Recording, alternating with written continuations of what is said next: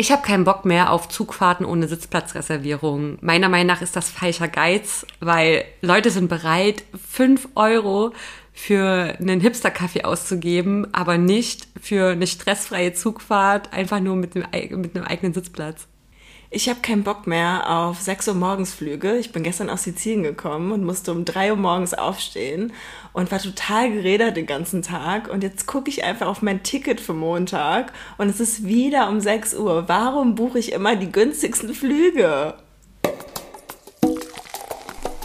Kein Bock mehr auf Business as usual, der ehrliche Podcast über New Work, Leadership und alles, worauf wir keine Lust mehr haben. Mit Nadine und Lisa. Hallo Nadine. Hallo Lisa. Ich habe eine kleine Story. Schieß los. Und zwar, ich wurde von einer Freundin die Woche gefragt, ob wir uns mal demnächst treffen können. Und ähm, habe ich auf jeden Fall auch ähm, richtig Lust drauf, mich mit der mal, mal, mal endlich ähm, mal auch mal wieder zu treffen. Ähm, das Ding ist aber, dann habe ich jetzt überlegt, hm, wie habe ich denn da Zeit? Irgendwie nach der Arbeit ist es mir zu stressig, weil ich mir denke, boah, ich will eigentlich auch einfach nur nach Hause und ein bisschen Zeit für mich halt dann haben. Und jetzt auch Wochenende würde es sich zwar auch normalerweise anbieten, ähm, aber ich denke mir halt auch oft, wenn ich zum Beispiel dann am Sonntag um elf zu einem Sportkurs gehe, habe ich dann auch manchmal einfach am Nachmittag keine Lust mehr, noch irgendwas zu machen, mhm. weil ich einfach gar nicht so, so viel Energie für solche Sachen habe. Ja. Und zumindest so, so, so viele Sachen auf einmal zu machen. Ja, also mir geht's ähnlich. Ich fliege ja am Montag und eine Freundin hat mich gefragt, spontan, ob wir noch unser Wochenende sehen sollen. Und ich war so, nee, ähm, ich kann es gerade nicht, weil ich muss noch packen und ich muss irgendwie noch Sachen einkaufen und ähm, ich will einfach Zeit haben, um das alles in Ruhe zu machen, weil ansonsten würde ich ähm, ja das irgendwie noch reinquetschen und habe da dann auch jetzt keine Energie, so zwei Tage bevor ich in so einen langen Urlaub fahre. Ähm, und ich muss sagen, ich habe da auch so voll gemerkt, ich glaube, früher hätte ich da irgendwie noch Ja zugesagt und hätte dann irgendwie geguckt, dass ich noch spät abends packe ähm, und das kriegt man schon irgendwie hin. Aber mittlerweile bin ich so, oh, warum tue ich mir den Stress an? Ich kann mich auch einfach mit ihr treffen, wenn ich wieder da bin und nimm mir halt die Zeit, die ich brauche, um das alles irgendwie in Ruhe zu machen. Bei mir ganz genauso. Ich hätte früher halt auch gesagt, ja doch, das kriege ich hin. Dann hätte ich halt irgendwie dazwischen drin Stress gehabt mit, ah, jetzt hier noch schnell was essen und mm. da mhm. irgendwie. Und dann hätte ich zwar ja dann keine Energie mehr gehabt, aber ähm, ja. Ja, voll. Also wir wollen heute eigentlich darüber sprechen, ähm, warum wir Nein sagen, beziehungsweise wir wollen nicht darüber sprechen, dass wir generell Nein sagen, sondern welche Arten von Nein gibt es eigentlich und die mal zu beleuchten. Und ähm, wir haben uns zusammengesetzt und reden heute über zwei große Themen von Nein, und zwar einmal ähm, inhaltliches Nein und das zwischenmenschliche Nein. Und das wollen wir heute in der Folge nochmal ein bisschen konkreter beleuchten. Also das Nein hauptsächlich eigentlich in der Businesswelt. Und bevor wir in das Thema reindippen, möchte ich mich ähm, erstmal bei den Leuten bedanken, die bis jetzt schon unseren Podcast gehört haben.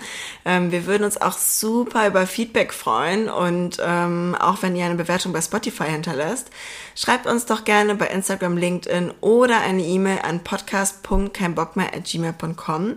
Dann wissen wir, was wir Zukunft ähm, besser machen können und ähm, wie gesagt, wir würden uns sehr, sehr darüber freuen. Darum geht es in der heutigen Folge, um das Thema Nein. Und warum, warum ist uns eigentlich dieses Thema so wichtig? Wir sagen sehr oft Ja zu anderen Leuten, zu Themen, zu Anfragen. Und im selben Moment, wo wir Ja sagen, sagen wir Nein zu uns selbst und damit zu unseren eigenen Bedürfnissen. Die vernachlässigen wir dann und das führt dann dazu, dass wir langfristig unglücklich werden oder sogar krank. Ja, und es ist ja völlig menschlich, weil wir möchten halt gemocht werden. Wir möchten irgendwie dann auch Konflikten aus dem Weg gehen. Und es ist viel einfacher, zumindestens für den Moment, erstmal Ja zu sagen. Und deswegen passiert es auch so oft, dass man Ja sagt, ähm, weil es anstrengend ist und auch Kraft kostet, in dem Moment zu gewissen Dingen Nein zu sagen. Als Beispiel jetzt mit meiner Freundin, ich muss sie vielleicht in dem Moment enttäuschen, dass wir uns nicht mal sehen können, bevor ich in den Urlaub fliege. Und das kostet mich erstmal Energie und Kraft in dem Moment. Ja. Ich glaube auch, in dem Moment, wo man dann halt spontan Ja sagt, also, nee, anders. Ähm, warte.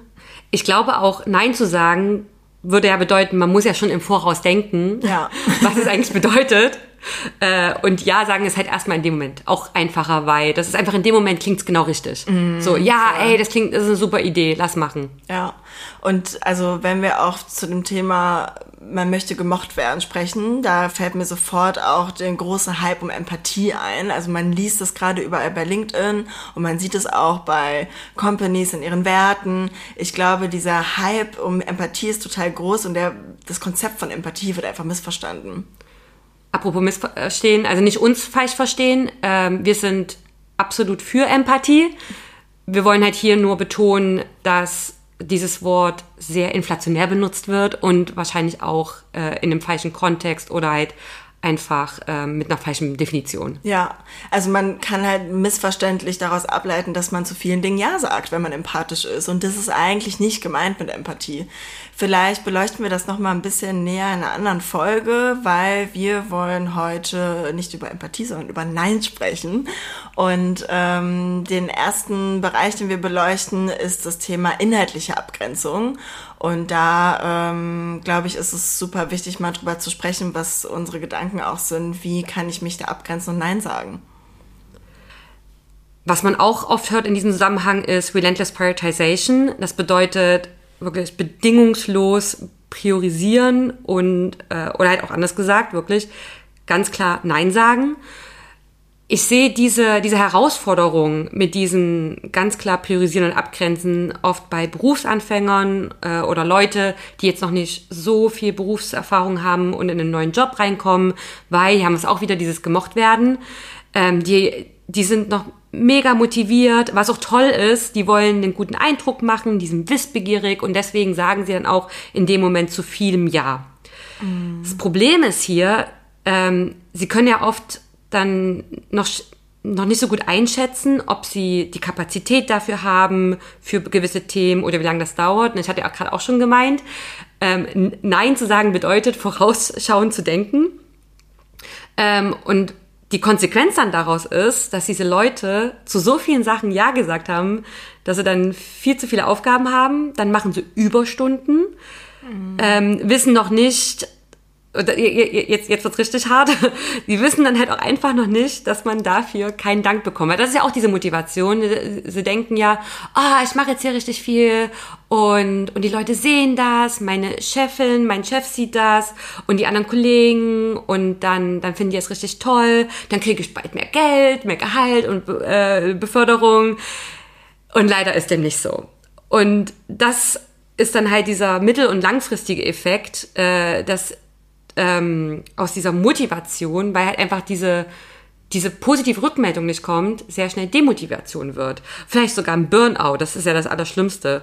Also, ähm, und was ich auch leider zu oft sehe, ist, dass von Unternehmen und Führungskräften, die wissen das ganz genau, dass die, mhm. dass diese jungen Leute diese, diese Motivation mitbringen und das wird dann auch ausgenutzt und als selbstverständlich gesehen. Ähm, und das kriegen ja die Leute dann auch irgendwann mit. Und ja, wie gesagt, ja. dann hat man halt, dann, dann haben die Leute auch keine Lust mehr und ähm, entweder sie werden dann halt ständig krank oder sie verlassen sogar das Unternehmen wieder. Ja, also ich kenne das auf jeden Fall auch. Ähm, also nicht nur haben, haben wir es beobachtet, sondern wir waren selbst natürlich auch in dieser Situation. Ich kenne das auch, dass man am Anfang super motiviert ist und ähm, ja, dann dieses Gefühl hat, dass das auch irgendwie ausgenutzt wird. Und das sieht man meistens auch am Anfang gar nicht so selbst. Das kann man erst im Nachhinein dann irgendwie auch verstehen. Ja. Die Frage ist halt nur, wie ähm, geht man dann damit um oder wie, ähm, wie finden wir eine Lösung für diese Situation? Und das ist, glaube ich, was, was super schwierig auch irgendwie ist. Definitiv. Ähm, also ich bin der Meinung, wir als Führungskräfte haben die Aufgabe, die Motivation von Mitarbeitern zu kanalisieren und zu steuern. Mhm. Also ich will gar nicht diese Motivation im Keim erlöschen Nein, von den Leuten. Es ist ja mega schön, wenn man motiviert ist und irgendwo neu anfängt. Das ist ein super besonderer Moment irgendwie. Ja, nicht nur das. Äh, man möchte ja auch, dass diese Motivation weiter erhalten bleibt, weil mhm. nur wenn man motiviert ist, völlig egal, ob man Berufsanfänger ist oder schon seit über zehn Jahren wie wir im Job, nur wenn man motiviert ist, hat man ja auch Lust darauf, äh, Sachen zu machen. Ja. Und ähm, genau, also wie gesagt, Motivation darf halt nicht ausgelöscht werden, sondern sie, wir müssen diesen Leuten helfen, dass sie nicht übermotiviert sind, Mhm. sondern dass äh, sie genau wissen, ähm, worauf müssen sie sich fokussieren, was sind die wichtigen Sachen, weil das wissen sie ja oft gar nicht. Da Ja. muss man sie ein bisschen hinlenken. Ähm, und was ich auch sehr wichtig finde, ist, wenn die Leute jetzt irgendwie mal Bock haben auf irgendwie ein gewisses Thema, wo man jetzt sagt, ähm, ja, ist jetzt eigentlich nicht so wichtig, in dem Business Impact zum Beispiel. Also, es ist, also ich, ich, ich habe hier so, so, so zwei Sachen gesehen. Also auf der einen Seite gibt's Themen, die sind für eine Person spannend im Sinne von Lernen, weil die Person lernt dann was. Ja. Das kann, ähm, zum Beispiel in meinem Fall, äh, als Analystin sein, irgendwie eine neue Methodik oder so ein neues Tool oder so. Aber es kann ja auch mal ein völlig anderer Bereich sein in einem Unternehmen. Ähm, dann finde ich es wichtig zu sagen, okay, ist jetzt vielleicht nicht super, super ähm, relevant, aber man muss ja auch zusehen, dass die Person weiter motiviert bleibt. Deswegen Ja. Freiraum schaffen. Ja. Zusehen, wie kriegt man das hin, dass die wichtigen Themen immer noch bearbeitet wird, aber die Person auch mal an solchen Spaßthemen arbeiten kann. Mhm. Genau dasselbe aber auch, spannende Themen können halt eben sein, die haben einen Business Impact. Die Person lernt jetzt vielleicht nicht direkt was. Ähm, es hat jetzt nicht, wie gesagt, direkt was mit den Bereichen sowas zu tun. Also ne, es gibt halt verschiedene Sachen. Und Freiraum definiere ich auch im Sinne von, dass diese Person eben keine Überstunden dafür machen muss, sondern dass man sagt, ähm, die Person hat einen Tag pro Woche, äh, wo sie sich nur um so ein Projekt kümmern kann. Deswegen ist es ja auch Freiraum schaffen, also diesen Raum schaffen in schon bestehenden Zeiten, die man zur Verfügung hat. Ja. Und was trotzdem natürlich völlig okay ist, wenn jemand Bock hat, in seiner Freizeit sich weiterzubilden, dann, hey, mach das. Also ich habe jetzt zum Beispiel in meiner Freizeit äh, eine Weiterbildung zum ADHS-Coach gemacht. Das war halt auch ein bisschen Arbeit. Ja. Ich mache da jetzt auch zusätzlich so Sachen und aber es ist das motiviert mich total. Ich finde das toll, mit anderen Leuten äh, zu arbeiten und es hat auch nichts direkt mit meinem aktuellen Job zu tun. Deswegen, das ist wie ein Hobby, aber irgendwie halt, halt es ist auch nochmal eine weitere Leidenschaft und Ja. deswegen fühlt sich das eben auch nicht wie Arbeit an. Was ich trotzdem immer wichtig finde, ist zu überlegen, wie kann trotzdem mein professionelles Ich davon profitieren und kann, also da möchte ich auch motivieren, wirklich mit ähm, Führungskräften zu sprechen, kann ich das vielleicht als Teil von meiner Arbeit machen, weil ich dadurch ähm, verschiedene Skills lerne, die ich dann wiederum einbringen kann in meine Rolle. Also ich glaube, ähm, man kann da ruhig ein bisschen mutiger sein zu fragen, was man da integrieren kann, auch in den Job. Ähm, weil meistens sind das gar nicht die offensichtlichen Dinge. Also ich würde auch gerade bei deiner Sache behaupten, dass definitiv dein Umfeld auch langfristig dann davon profitiert, dass du das machst. Ja. Es ist, ist ein wirklich ein sehr guter Hinweis, weil so wie ich es gerade formuliert habe, klingt so, ah, du musst, auf dein, du musst dich jetzt auf deine Führungskraft verlassen, dass, dass die das kann. Ähm, hat halt nicht immer jeder auf dem Schirm, deswegen genau, ähm, geht halt auch auf eure Führungskräfte zu und, ähm, und ich will jetzt nicht sagen, fordert das von denen, sondern aber, aber Seid mutig. Gen ja. gen genau, richtig. Und ja, heißt natürlich auch da ein bisschen mit äh, Rhetorik arbeiten und halt zusehen, wie man äh, die Person jetzt überzeugt. Weil genauso müssen wir auch als Führungskräfte äh, unsere Mitarbeiter überzeugen, an gewissen Themen zu arbeiten, Ja. auch wenn wir merken, die äh, sind jetzt nicht motiviert für die Themen, sondern für andere. Und da ist es halt auch unsere Aufgabe, diese Motivation in denen zu erwecken. Ja, total. Also inhaltliche Abgrenzung und gerade dieses Relentless Prioritization, was du gerade genannt hast. Ich hatte super oft auch Situationen, wo ich mein Team auch einfach beschützen musste und deswegen ganz bewusst zu Themen Nein gesagt habe. Also wirklich große strategische Themen, wo ich gesagt habe, hey, wir, ähm, wir wollen gerade drei unterschiedliche Dinge, wir müssen aber zu zwei Dingen Nein sagen, um eine Sache richtig zu machen. Und das ist für mich auch so dieses Abgrenzung oder Nein sagen bedeutet auch Dinge richtig zu tun, weil man kann nicht, und du hast es gerade auch richtig gesagt, wenn man wirklich nur die Zeit hat, die man halt zur Verfügung hat, man kann nicht alles tun. Man muss klare Grenzen setzen und ähm, Nein sagen zu Themen, um dann andere Themen wiederum richtig zu machen. Und das ist auch am Ende des Tages sind äh, die TeammitgliederInnen die Leidtragenden davon, wenn man Ja sagt. Das ist einfach so. Ein anderer Fall, der mir auch noch einfällt, ist äh, Nein sagen zu Themen, die halt eigentlich gar nicht in das Aufgabenfeld reingehören. Mhm. Gerade bei mir im Team ist es oft so, ne, Leute hören immer nur Data Analyst, das heißt, die hören Data. Und dann mhm. ist so, mhm. ah, das heißt, ihr könnt jetzt auch irgend so ein G-Sheet-Tool bauen oder es geht auch um so solche Sachen wie ähm, die Verantwortlichkeit für bestimmte Metriken. In meinem mhm. Team, also un unsere Domain ähm, hat halt gewisse KPIs und Metriken im Fokus und andere gehören zu anderen, äh, zu anderen Teams. Und ja, wir könnten theoretisch diese ganzen Sachen auch bearbeiten. Wir haben die Skills, wir haben Zugriff ja. auf die Daten. Das Ding ist aber, wenn wir zu oft zu diesen Themen Ja sagen, dann denken irgendwann die Leute, das gehört zu unserer ganz normalen Arbeit und dann äh, kriegen wir immer wieder diese Anfragen und dann fällt es schwer, Nein zu sagen, weil ja. dann ist es so, hä, aber das habt ihr doch schon so oft das gemacht. Das ist dann die Konsequenz daraus. Und ich muss sagen, bei mir ging das sogar fast mal in die Richtung, dass es äh, respektlos wurde. Also ich habe die, ähm, ich habe die Produktentwicklung geleitet. Ähm, das heißt, mein Team war kreativ in der Küche. Und ich habe eine Anfrage bekommen, ähm, ob mein Team nicht für eine Weihnachtsfeier das Catering machen will. Und äh, also du merkst gerade auch, ähm, wie es geht fast schon in die respektlose Richtung, dass man sagt, hey, nein, natürlich machen wir das nicht. Das ist nicht das, das Aufgabenfeld von meinem Team. Und nur weil es irgendwas mit Kochen zu tun hat, heißt das nicht, dass wir das Catering machen. Und das sind so, also es ist jetzt wirklich eine Extremsituation, die ich da erlebt habe, wo ich Nein sagen musste. Aber das fängt ja schon mit kleinen Dingen an, wo ich sage, nein, das ist nicht die Aufgabe von meinem Team und das ist nicht das, ähm, was wir machen. Nein.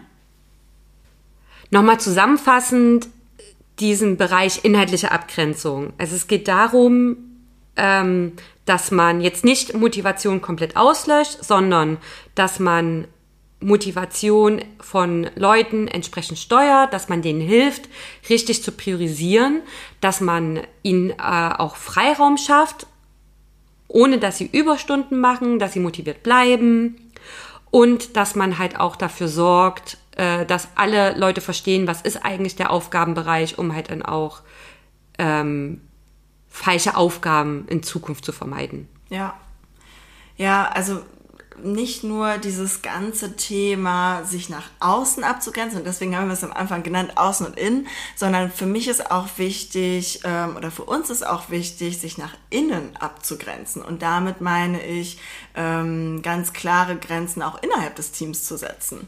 Ähm, ich habe mal das Feedback bekommen von ähm, meiner Leaderin, dass ähm, ich mich sehr, also feeling comfortable with the uncomfortable, also dass ich mich sehr komfortabel fühle in unkomfortablen Situationen.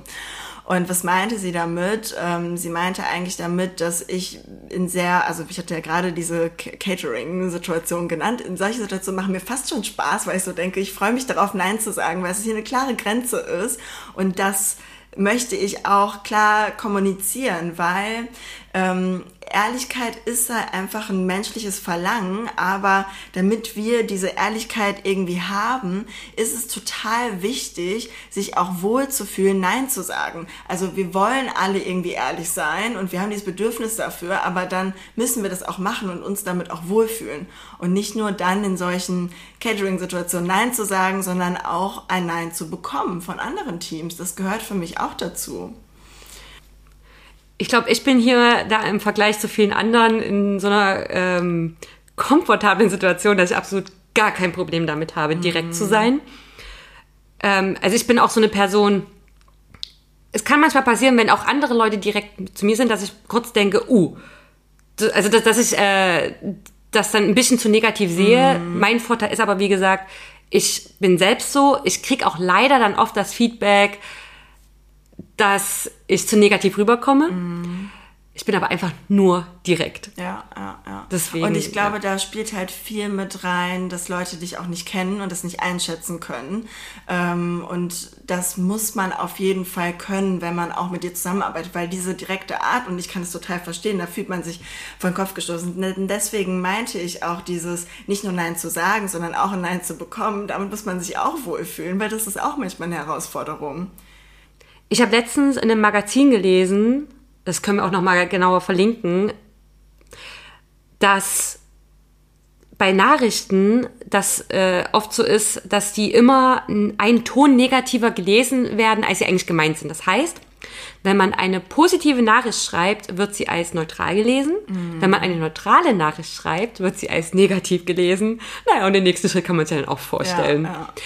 Was ich daran spannend finde, ist, im ersten Moment habe ich mir dann gedacht, oh nee, jetzt muss ich mir also wirklich extra Mühe geben, ähm, immer einen Ton positiver zu sein. Das mhm. heißt, bei einer neutralen Nachricht muss ich mir halt wirklich Mühe geben, dass sie positiv rüberkommt. Ja. Das Ding ist, ich finde, es ist ein Geben und Nehmen. Und das, das ist jetzt hier für mich auch irgendwie Kompromiss. Ich finde, Sender und Empfänger müssen sich hier immer mal so die Waage halten.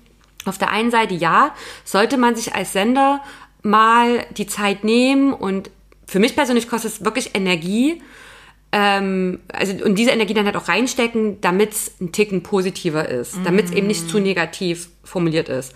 Auf der anderen Seite finde ich diese Erkenntnis hilfreich, weil ich mir jetzt auch als Empfänger denken kann, Moment, ich lese jetzt die Nachricht, ein Ton positiver. Ja. Das heißt, es, es kann auf beiden Seiten passieren. Hier ist natürlich wichtig, es muss einem bewusst sein. Also für mich war das echt so ein Aha-Erlebnis. Und es war super hilfreich. Viele haben das nicht und deswegen teile ich das jetzt hier in der Hoffnung, dass das äh, Leute hören und sich vielleicht auch nehmen. Weil, wie gesagt, es kostet Leuten auch Energie, ähm, solche Nachrichten nochmal umzuformulieren und so. Manchmal hat man auch einfach nicht die Zeit oder wie gesagt, mhm. nicht die Energie. Man kennt es ja auch aus dem Privaten, irgendwie, wenn man bei WhatsApp schreibt. Also ich meine, dafür gibt es halt Smileys auch oder dafür nutzt man halt Smileys, um so richtig den Ton auch zu treffen. Ich habe das auch ähm, oft die Situation, dass ich eine Nachricht lese und denke so, hm, ist sie jetzt gerade sauer? Warum reagiert sie so? Und eigentlich ist es total neutral gemeint. Das heißt, also dasselbe hat man ja auch bei super langen E-Mails, die man dann bekommt, wo man so denkt, oh, ähm, was, was ist hier passiert? Und eigentlich ist es gar nicht so gemeint. Und das ist so, diese, diese Emotionen werden über den Text einfach nicht so klar rübergebracht. Ja.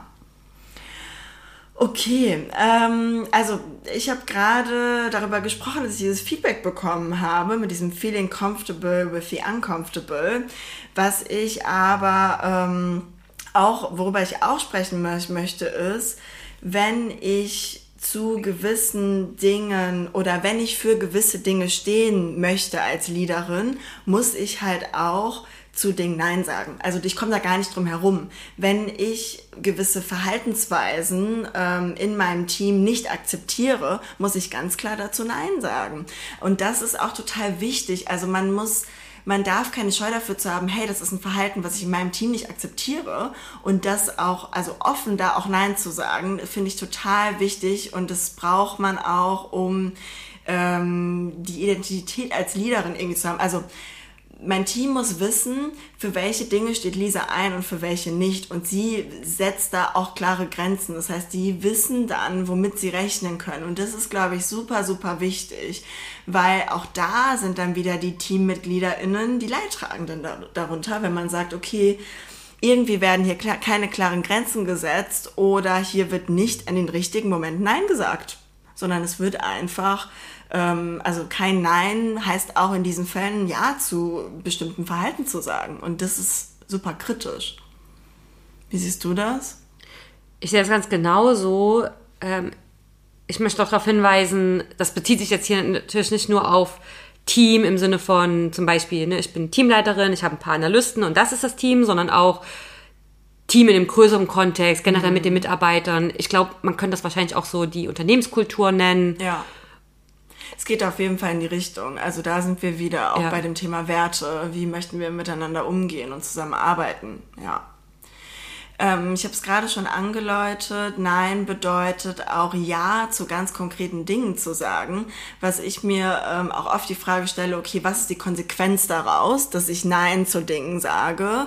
Ähm, also ich finde immer ein richtig schönes Beispiel, wir haben uns ausführlich darüber unterhalten, Nadine, ist, ähm, ich beschäftige mich gerade sehr viel mit dem Thema Gründung. ich habe mir die Frage gestellt, ähm, wie kann man eigentlich gründen oder welche verschiedene Möglichkeiten gibt es zu gründen. Und ich glaube, das, was erstmal ähm, sehr nach einem einfachen Weg klingt, ist natürlich schnelles Wachstum, schneller Erfolg. Diese Gründen, also man sieht ja ähm, an verschiedenen Unternehmen da draußen, ähm, was passiert, wenn ähm, großes Investment kommt, wenn man schnell wächst, wenn man es schafft, das Unternehmen innerhalb von zwei, drei Jahren, das kommt meistens mit externem Kapital ähm, zum Wachsen zu bringen. Und ähm, was man, glaube ich, nicht so dahinter sieht, ist, also da sagt man Ja zu diesem großen Wachstum, zu diesem Erfolg und Nein zu anderen Dingen wie Werte oder was ist das, äh, was ist das langfristige, was ich Gutes für die Gesellschaft tue mit einer Gründung und so weiter und so fort. Also ich glaube, da ähm, habe ich persönlich für mich die Entscheidung getroffen, Nein zu dem einfachen Weg zu sagen und deswegen halt Ja zu ähm, Werten, aber auch Ja zu Risiko, was Gehalt angeht, dass man vielleicht in den ersten Jahren keinen großen Umsatz macht, dass man große Struggles haben wird. Also ich glaube, das Beispiel soll irgendwie zeigen, wenn man Nein sagt, sagt man auch Ja zu konkreten anderen Dingen und das bringt immer Konsequenzen mit sich. Das Beispiel zeigt ja auch wieder, der vermeintlich einfache Weg ist halt so kurzfristig, hat man halt schnell Erfolg. Mhm. Man sieht dann aber gar nicht, naja, was passiert dann aber mittel- und langfristig. Ja.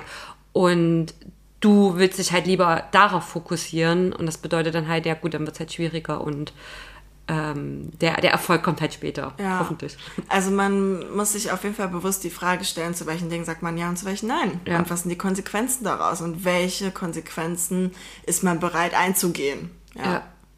Ein anderes Beispiel, das habe ich jetzt wiederum äh, in, dem, in dem Unternehmen, ist insbesondere die Position als Teamleiterin in dem Mittelmanagement. Ich finde, das ist eine der schwierigsten Positionen im Unternehmen, weil man steht irgendwie immer zwischen den Stühlen. Definitiv. Man ja. hat halt zum einen Input von oben, den man mhm. dann wiederum nach unten weitergeben muss. Und da ist halt auch das Ding, wie geht man damit um? Da hat man ja dann auch die Wahl, man sagt Ja nach oben, mm. dann heißt es aber auch, du hast ja schon erwähnt, Nein innerhalb des Teams, das sind dann ja. die Leidtragenden, weil vielleicht sagt man ja dann Ja zu irgendwelchen Unternehmenszielen, die aber bedeuten, dass das Team Überstunden machen muss oder dass die auf einmal komplett andere Arbeit machen müssen mm. ähm, oder dass die gar nicht hinter diesen Entscheidungen, hinter diesen, Unternehm hinter diesen Unternehmenszielen stehen. Ähm, genauso kann es aber auch andersrum sein, dann nimmt man das halt mit und muss jetzt Nein zu seinen Vorgesetzten sagen, als nach oben hin, ja. was ja auch schwierig ist, weil das kann einem ja auch eine ganze Menge verbauen oder so. Und das Klar. ist so eine Position, so, äh, so eine Situation, wo man immer irgendwie abwägen muss, okay, wie gehe ich jetzt damit um? Mhm. Was bedeutet das kurzfristig, mittel- und langfristig für einen selber, aber auch für das Team und das Unternehmen? Ja, ja. Und also das finde ich spannend, was du sagst. Was bedeutet eigentlich Nein sagen für dich? Was sind die Konsequenzen? Ja ich muss sagen, Ja sagen, also nicht Nein zu sagen, wird uns oft als etwas verkauft, was uns besser fühlen äh, lässt. Ne? Also das Wort People-Pleasing, glaube ich, kennen wir alle. Wir sagen Nein zu Dingen, um Leuten zu gefallen. Ähm, aber nochmal zusammenfassen, Nadine hat es gerade auch erwähnt, aber kurzfristig machen uns diese Dinge glücklich und lassen uns in dem Moment besser fühlen. Aber mittel- und langfristig lässt uns viel, viel besser fühlen, Nein zu sagen und diese Dinge auch ähm, auszuschlagen, um für uns einzustehen. Ja. Wir benutzen hier die ganze Zeit das Wort Nein und, und, und sagen halt auch Nein sagen. Wir meinen damit natürlich nicht, dass wenn jetzt äh, Leute kommen und eine Frage an euch haben oder sowas oder eine Bitte oder wie auch immer, ähm, dass man dann einfach nur Nein sagt. Mm. Es ist natürlich immer eine Variante des Nein-Sagens und da gibt es ganz verschiedene und, ähm, und die sind ganz, ganz viele äh, und sehr variabel. Und wir wollen jetzt hier einfach zum Schluss von dieser Folge ein paar von diesen Varianten hier mal aufzählen, die uns spontan einfallen. Ja. Ähm, wenn euch Sachen einfallen, äh, wenn ihr auch äh, Varianten habt, die wir jetzt hier nicht aufzählen, schreibt ihr uns gerne als Feedback äh, per E-Mail, Instagram, LinkedIn, an uns persönlich. Ähm, oder gebt uns auch gerne Situationen an, wo ihr eben nicht wisst, wie ihr da mit mhm. einer Variante von Nein antworten ja, sollt, aber das gerne möchtet. Also was sind die Arten von Neins? Kapazitätsnein. Nicht jetzt, aber in zwei Wochen. Meeting Nein. Mir fehlt eine Agenda. Was ist der Sinn von dem Meeting? Kontext Nein. Mir fehlen hier noch Informationen. Verantwortlichkeitsnein. Ich bin dafür nicht die richtige Ansprechperson. Wende dich bitte an XYZ. Impact Nein. Welchen Einfluss hat es eigentlich auf unser Business? Ego Nein. Inwiefern profitiere ich davon? Hände waschen Nein. Was hast du mir im Gegenzug zu bieten? Wellbeing Nein. Ich brauche hier Zeit für mich. Smalltalk Nein. Ich mag keinen Kaffee. Und ich mag jedes Wetter. No, God! No, God, please, no! No! No!